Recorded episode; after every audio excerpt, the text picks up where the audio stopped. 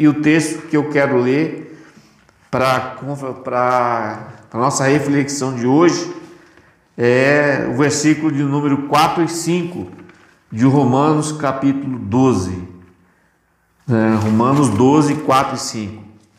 Diz assim a palavra de Deus: Porque assim como em um corpo temos muitos membros, e nem todos os membros têm a mesma operação, assim nós que somos Muitos somos um corpo em Cristo, mas individualmente somos membros uns dos outros. Essa, esse é um texto que, na verdade, ele deve ser lido é, pelo menos no capítulo 12 de Romanos, né? A, a carta de Paulo aos Romanos é uma carta que, que ela tem um, um potencial muito grande doutrinário. Então, como foi que essa carta foi, foi elaborada? Paulo escreveu essa carta quando ele estava trabalhando na obra missionária em Corinto, quando ele estava lá na igreja de Corinto. É, não se sabe como foi que a igreja de Roma se formou, com certeza. Mas uma grande parcela dos, dos teólogos, dos eruditos, dos biblistas, eles tendem a afirmar que a igreja de Roma foi fundada pelos cristãos que gentios, né, que, e judeus que estavam no dia de Pentecostes lá em Jerusalém. Então, quando veio a perseguição, que Herodes começou a perseguir a igreja, e os, e os obreiros, né, os líderes da igreja, os irmãos se espalharam. Então houve uma, aquela perseguição e, e foram para todos os continentes e chegaram em Roma. E quando chegaram em Roma, anunciaram o Evangelho, né, a palavra de Cristo, né, os ensinos de Jesus, e ali fundaram aquela igreja. E Paulo escreve aos romanos dizendo que ele, que ele ia logo é, fazer uma visita a eles, que era o interesse dele é, passar por Roma e de Roma seguir para a Espanha. Você vê, a Espanha é um país bem antigo, né? Naquela época já, já existia o continente europeu, e depois que Paulo entra pela Macedônia na sua primeira viagem missionária, ele põe os pés na Europa e o cristianismo ali entra, o evangelho entra transformando a vida dos pagãos do Império Romano. E ele chega a escrever e ter esse desejo, mas ele não consegue ir. Ele não consegue ir devido. É, ele teve que voltar até Jerusalém. Depois que ele saiu de Corinto, em vez de ele continuar a viagem para ir até Roma, ele precisou voltar, porque por causa da perseguição, os crentes de Jerusalém estavam passando um momento de, de isolamento como nós, praticamente não pela doença, mas pela perseguição que, que os judeus, os, os fariseus, a, a, a, as autoridades religiosas né, e também o, o imperador Herodes e, a, e Pilatos e aquela turma toda perseguindo os, os cristãos lá da Judéia. E aí muitas irmãs ficaram viúvas, muitos fugiram, e aí perderam seus empregos, perderam é, a sua fonte de renda. E aí Paulo então faz uma grande coleta né, nas igrejas por ele fundada e também pelos outros judeus, irmãos, e ele então volta para Jerusalém. Então quando ele chega em Jerusalém, os judeus pegam ele no templo, você vai ver isso em Atos, e ele vai sobe o passo do sacrifício, e quando ele chega, ele põe o pé no templo, e aí os judeus tomam dele e prendem e querem matá-lo. Então ele apela para Roma, ele fica dois anos preso em Cesareia, e ali ele vai dando assistência aos irmãos. Aí levam ele para Roma, porque ele apela para Roma. Quando eles vão matá-lo é, ali na, na torre, ele diz para o, para o centurião: Olha, eu sou cidadão romano, então eu apelo para César. E como cidadão romano ele tinha esse direito. Então, os generais, o, o imperador manda ele para Roma para ser julgado em Roma por Júlio César, né? E aí acontece que é, fica dois anos também preso em Roma. De lá ele escreve algumas cartas, mas ele então é absolvido, porque Júlio César não vê crime nele. Então ele é absolvido e volta para a Judéia de novo, e ali começa a sua viagem missionária. Mas aí, quando ele volta, quando ele chega em Roma para cumprir a promessa de visitar Roma de novo, né, pela segunda vez, aí já era Nero, imperador, e Nero é, está ali num momento político muito ruim, e ele pega para que os holofotes saiam da, da, da, da, dele, né? Ele então bota fogo em Roma. Ele bota fogo em Roma, e aí diz aos historiadores paralelos que enquanto Roma pegava fogo, ele tocava a sua lira, a sua harpa, né? Fazendo músicas é, e aí ele então, as pessoas sabem que foi ele e acusam ele, e ele tira o foco, não, foram os cristãos. E aí ele acusa os cristãos de serem, de, de serem é, é, turbulentos, e uma outra acusação grave que fala, ele falava que os cristãos eles eram canibais, que comiam o corpo de gente, de pessoas. Aí por que, que ele falava isso? porque quando eles, os cristãos iam tomar a Santa Ceia, então eles oravam e diziam: Este é meu corpo, disse Jesus: Tomai e comei, que é partido por vós. Aí eles acusaram os cristãos de serem também canibais. E aí, para os pagãos e para a República de Roma, que era eh, o auge da política, eh, achou aquilo um absurdo. E aí ele então pega muitos dos nossos irmãos e aí faz dele tochas e coloca fogo neles para iluminar as cidades de Roma. Esse é o contexto que o apóstolo Paulo é, trabalha nessas viagens missionárias. E aí ele escreve é, essa carta aos Romanos, e do capítulo 1 até o capítulo 11, Paulo dá uma aula de teologia profunda. Ali ele fala sobre a justificação, ele fala sobre. Ali aparece a doutrina da Trindade, aparece a doutrina da salvação, a doutrina da encarnação de Cristo. Então, muitas doutrinas, é, os baluartes da fé cristã, está no livro de Romanos. Mas quando ele chega no capítulo 12, então ele começa a aplicar. Nesses capítulos, ele começa a descrever, não é? Depois que ele deixa a teologia profunda, né? Ele passa agora para a teologia prática. E nesse capítulo ele começa a descrever quais são as atitudes e as ações que devem unir os crentes numa nova comunidade, né? É onde há possibilidade dos, das, dos, dos novos convertidos, dos cristãos, crescerem em intimidade e também crescerem espiritualmente. É um, esses capítulos do 12 ao 16, que é o final dos Romanos, é vida cristã prática, né? É um guia que orienta e, e ele molda o relacionamento dos crentes na comunidade agora cristã. E ali ele explica como é que deve viver juntos, né? E de uma forma que cada um dos crentes se sintam é, membros de uma verdadeira família, né? Se sinta acolhido amorosamente. Então, por isso que você é, começa no capítulo 12, quando ele começa escrevendo um texto que muitos pregadores gostam, e é verdade, temas de congressos, né? Ele escreve: Rogo-vos, irmãos, pela compaixão de Deus, que apresenteis o vosso corpo em sacrifício vivo, santo e agradável a Deus, que é o vosso culto racional, para também e não vos conformeis com este mundo, mas transformai pela renovação do vosso entendimento, para que experimenteis qual seja a boa, agradável e perfeita vontade de Deus. Porque pela graça que me é dada, digo a cada um de vós que não saiba mais do que convém saber. Aí vem a primeira atitude que ele que ele ele escreve aos crentes de Roma, não é? Então, na verdade, o, cap, o versículo 1, ele não pode ser aplicado de forma separada dos outros versículos. Que a impressão que dá que Paulo está falando da santidade, né? Da, da, daquela santidade que muitos crentes né, entendem, aquela santidade exterior, né?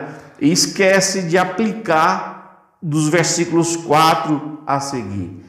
O capítulo 1, o versículo 1, o apóstolo Paulo está dizendo o seguinte: olha, se a gente pudesse traduzir né, de uma forma, é, é, eu esqueci a palavra que se dá, é parafrasear o que Paulo está dizendo aqui nesse capítulo, no capítulo versículo 1, é o seguinte: olha, eu rogo que pela compaixão de Deus que vocês não se comportem como o mundo, que vocês agora são diferentes. Como? Diferente. Versículo 3.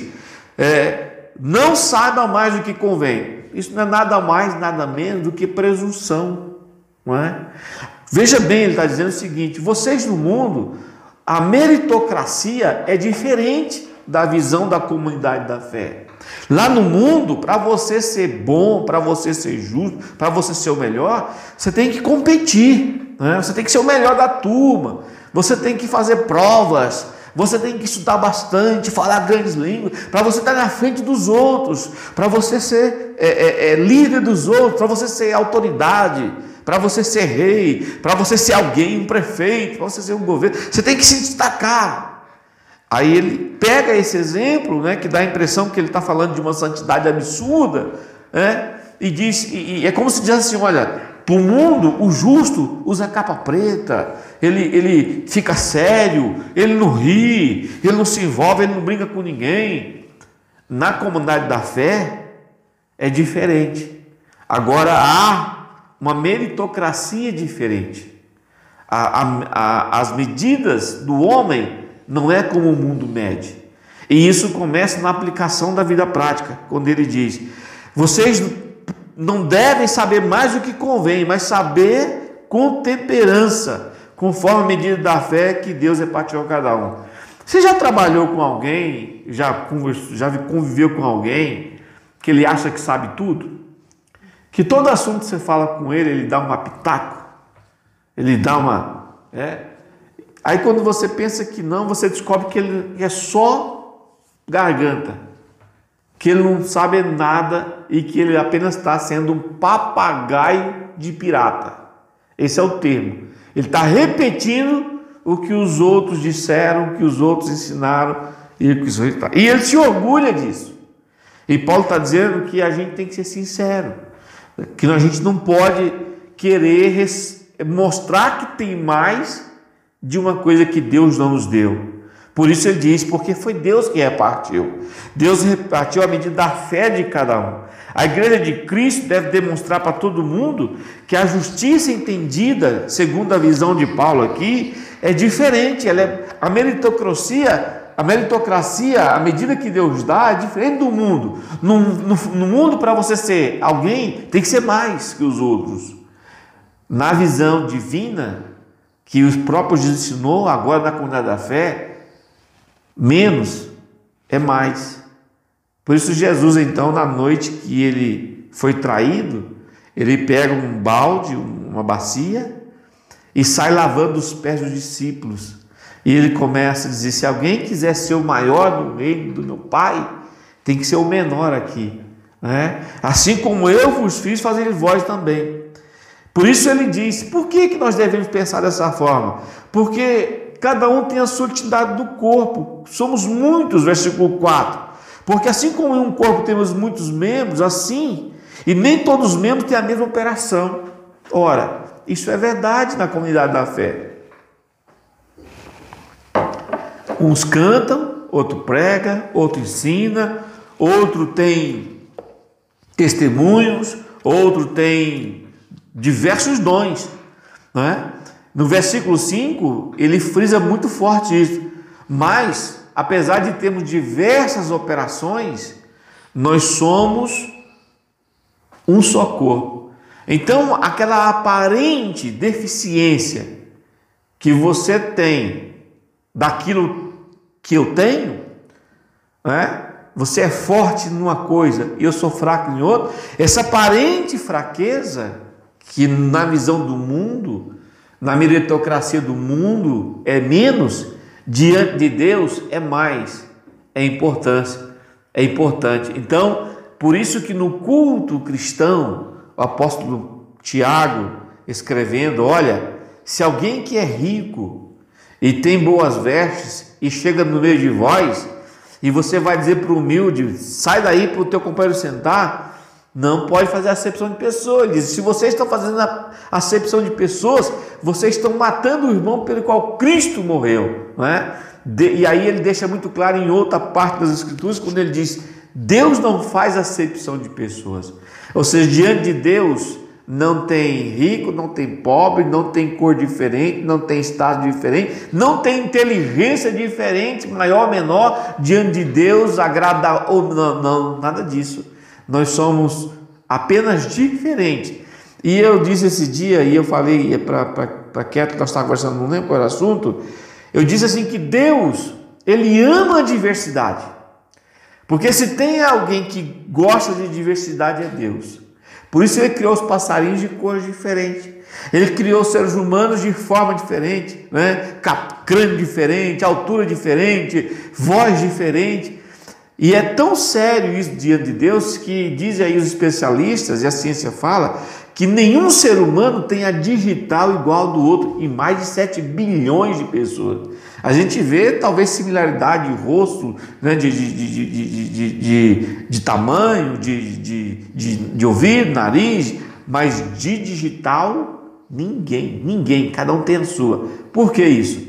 Porque Deus, ele ele ama a diversidade, né? Então ele colocou todo mundo agora na igreja servo, por isso ele escreve. Paulo escreve as coisas dizendo: porque diante de Deus não há escravo nem livre, Vós todos sois um em Cristo, todos têm a mesma, o mesmo, a mesma importância. Jesus morreu por nós todos. Então, uma das coisas que para algumas pessoas, uma grande parte delas é difícil entender no cristão é isso. Como é que pode é, esse povo ser feliz e ser, e ser tão unido com diferenças e, e, divergências de opinião política ou de, de visão de, de, qualquer outro assunto, podemos divergir de cor, de, de, de, de, de desenho de casa, de gosto de carro, mas quando a gente se senta né, para adorar a Deus, que a gente expressa o mesmo louvor, a mesma gratidão, a única coisa que Deus ele mede é o estado do coração. Por isso, lá em Lucas, né, ele escreve, Jesus cita a parábola do, do, do fariseu e do publicano. Quando o fariseu vai na igreja, no templo, e começa a orar e dizer: Graças te dou, Senhor. Que eu não sou como esse publicano, que ele, eu, eu, eu dou os meus dízimos, eu faço isso, faço aquilo, outro. Isso que contou foi Jesus, porque aquilo era comum acontecer. Porque os fariseus, eles eram orgulhosos e presunçosos. Eles tinham uma, uma sininha que eles amarravam nas suas vestes, para que quando ele fosse chegando, aquele barulho já dizia que lá vinha ele. Quem era para ele? O fariseu era o doutor da lei, era o religioso, era o homem que tinha, tinha era o homem que andava assim com, com o homem lá em cima. E as pessoas tudo já com medo e, e é? E Jesus não. E aí o, o, o, o publicano batia no peito e dizia, tem misericórdia. De longe, disse, Jesus disse, de longe, ele batia no peito e dizia, tem misericórdia de mim, ó Deus, que sou pecador. Aí o próprio Jesus disse, quem vocês acham que saiu justificado? É? Foi esse ou foi o outro? É? Então essa é a única, a meritocracia de Deus, a forma de Deus mensurar. É? Quem tem mais comunhão, quem se chega mais, é o coração. Por isso o Senhor Deus disse através de, de, do profeta Isaías que ele habitaria num coração contrito e humilde, e humilde. Paulo nos chama a atenção nesse capítulo 12, né, a olharmos o, um ponto de vista muito interessante. Porque às vezes nós vemos a, a, o objetivo, a forma que a igreja tem que ser nos evangelhos e nas cartas paulinas, e a gente chega até a dizer, puxa, eu queria, eu queria congregar numa igreja assim. Olha para interessante o versículo 6. Olha que igreja abençoada.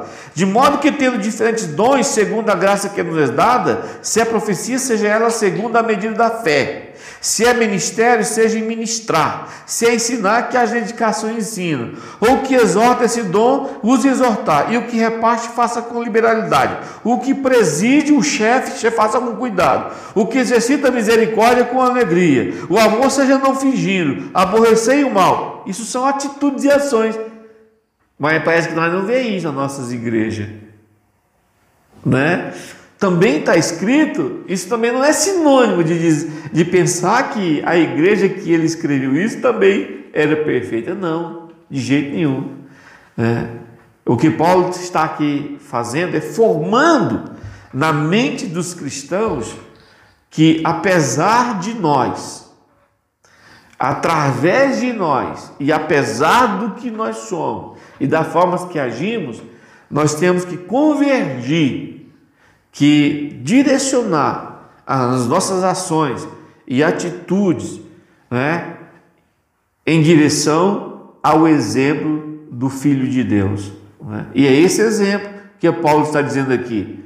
Na verdade, Paulo está dizendo: cada um fique na sua. Se é ministrar, você exerce o ministério. Se é ensinar, melhore o seu ensino. Cada um fique na sua. Mas lembre-se: cada um na sua, mas tudo junto e misturado um só corpo, uma só fé. Cristo em vós, esperança da glória. Uma outra coisa importante que Paulo deixa claro aqui é que cada um de nós deve usar esse dom que Deus deu diferente a cada um, primeiramente para glorificar o Senhor. E em segunda instância, na instância horizontal, ele deixa para quê? Para a edificação mútua do corpo, para que eu edifique o meu irmão com minha palavra de reflexão, que ele me, me, me ajude com a música que ele toque, que ele coopere comigo, outro coopere comigo, com a, a forma de, de, de liderança, que o outro, enfim, que cada um de nós. Então, não é maior quem está no púlpito do que quem está sentado no banco. E até chegam a, a, a ensinar, porque difícil é viver. E aí a gente olha para dentro da gente mesmo e começa a pedir a Deus misericórdia. Misericórdia. Misericórdia porque a nossa carne ela inclina-se a usar a forma de medir os outros com o que o mundo, da forma que o mundo vê, da forma que o mundo mede. E às vezes desprezamos o nosso próximo, nossos irmãos, aqueles que estão ao nosso lado, porque achamos que ele não tem. Não é? Então, quando a gente olha a palavra de Deus, vai passando o tempo, por isso que a Bíblia diz que a nossa vida com Deus é uma escada em crescimento cada vez sendo melhor cristão, porque às vezes nós criticamos quem faz, mas quando a gente encontra um menor do que a gente, a gente acaba fazendo com ele também. Né? E isso, e isso é, um, é uma dificuldade muito grande do ser humano. Mas o importante é que se a gente fosse sintetizar o, o estudo da palavra de hoje, seria o seguinte: a chave para construir uma comunidade justa que ama é ver a nós mesmos e os outros como Deus nos vê. Porque se a gente começar a enxergar o outro como Deus vê ele, com a sua fraqueza, mas com o dom que Deus deu para ele, nós vamos chegar numa conclusão. Todos nós somos parte da família da fé, da família valorosa de Deus. Né? Por isso que o apóstolo Paulo diz que, que nós somos abençoados em Abraão e que somos uma só família, fazemos parte da família de Deus. Tropicando, com dificuldades, nós sabemos, nós sabemos que, que nós temos as nossas debilidades, mas mesmo assim nós sabemos que Deus nos ama. E que a maior forma de a gente oferecer o nosso culto racional a Deus, quando Paulo fala no versículo 1, apresentar o nosso corpo em sacrifício vivo, santo e agradável a Deus, o nosso culto racional, o nosso culto com inteligência é esse. É fazendo com que todos se assentem à mesa, independente da sua, da sua diferença, não é? indiferente das, das divergências de opinião, mas que nos amemos e que nós saibamos a conviver com as diferenças, porque Deus, ele foi ele quem criou as diferenças. E o seu padrão é esse: quando eu olho para mim e vejo o quanto sou perdoado o quanto fui absolvido, o quanto o Espírito Santo tolera em mim as minhas ranhetas, as coisas ruins que eu, que eu dá vontade de fazer, que ninguém vê, mas que ele lá dentro sente, né? A minha alma machucada, doída, ou machucando o outro, ou amarrando o outro com a falta de perdão, ou querendo é, é, é, é fazer justiça, né? intolerância. Nós queremos que todo mundo caiba no nosso padrão. Né? Eu tenho refletido muito sobre isso, essa questão de colocar todo mundo no meu padrão de fé, no meu padrão de ética, no meu padrão de honestidade. E muitas vezes o Espírito Santo tolera coisas em mim que, se vocês ficarem comigo 24 horas, não vão tolerar. Mas o Espírito Santo tolera. E com o nosso espírito há um trabalho constante, há uma guerra constante de a gente lutar contra as obras da carne e viver segundo o espírito. E se a gente quer medir a nossa comunhão com Deus, uma das primeiras coisas que a gente deve medir é essa essa fé, essa crença do quanto nós fomos perdoados, do quanto ele nos tolera, do quanto ele espera anos e anos para mudar um comportamento ruim em nós. Com paciência, com amor, não joga ninguém fora. E aí a gente consegue olhar para o próximo, é o que ele faz não é nada disso do que eu já fiz. Né?